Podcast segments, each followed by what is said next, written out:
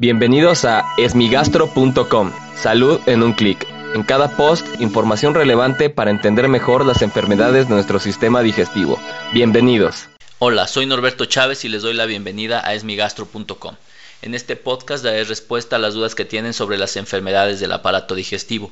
Y como todos los lunes y viernes hablaremos acerca de las enfermedades hepáticas particularmente de las personas que participan en el grupo de asesoría para pacientes con enfermedades hepáticas en Facebook. La pregunta de hoy se derivó del video sobre el interferón, que como pueden ver en el canal de YouTube hablamos acerca de las indicaciones, de los efectos adversos, pero parece que existieron algunas dudas sobre si el interferón se puede utilizar en todas las enfermedades hepáticas o cuál es la función real del interferón. Si quieren saber aspectos muy puntuales del interferón, los invito a que vean el video en el canal de YouTube. Y en relación a las indicaciones, lo primero que tenemos que saber es que básicamente en hepatología solo está indicado en dos enfermedades. Esta es la hepatitis C y la hepatitis B, es decir, ambas enfermedades virales. Particularmente hago esta aclaración porque surgió la duda de si se puede utilizar para hígado graso, para cirrosis en general, para hepatitis autoinmune, es decir, para otras enfermedades hepáticas. Y esto no es así ya que el interferón es una molécula antiviral, tiene algunas propiedades antivirales a pesar de que no propiamente es un antiviral, sino lo que hace es modificar nuestro organismo para que ataque a los virus y por ende se indica predominantemente en hepatitis B pero solo en personas que están muy bien compensadas porque como saben el interferón tiene muchos efectos adversos que pueden descompensar a las personas con cirrosis. Y en la hepatitis C, hasta hace algunos años, era el estándar de tratamiento, es decir, incluía interferón pegilado con ribavirina durante un año o seis meses de tratamiento, de acuerdo a las características del virus de hepatitis C.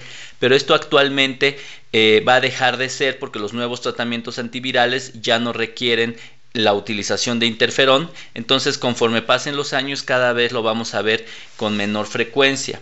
Pero algo que debe de quedar muy claro es que no revierte la cirrosis, no influye en otras enfermedades, por lo tanto debe de seleccionarse adecuadamente a los pacientes. Esto pasa también con otros fármacos, es decir, me pasa con mucha frecuencia que el uso de L-ornitina L-aspartato, es decir, un, un, medicamento que se utiliza para el manejo de la encefalopatía hepática, se los dan a pacientes con hepatitis viral aguda, con hepatitis A aguda.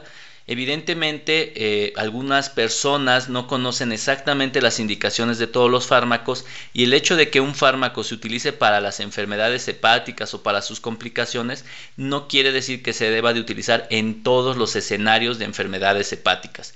Todas las enfermedades hepáticas requieren un tratamiento específico e individualizado ya que además dentro del mismo paciente los medicamentos y sus dosis pueden cambiar de acuerdo a cómo se estén presentando las alteraciones derivadas de la cirrosis hepática. Les agradezco mucho a las personas del grupo de asesoría para pacientes con enfermedades hepáticas en Facebook por enviarnos esta pregunta.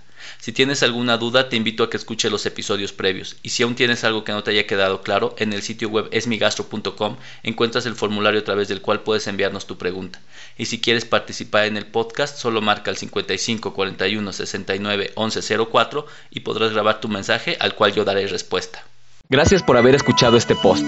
Si la información les fue útil, compártanla. Hagamos que más gente esté informada. Los esperamos en el próximo podcast.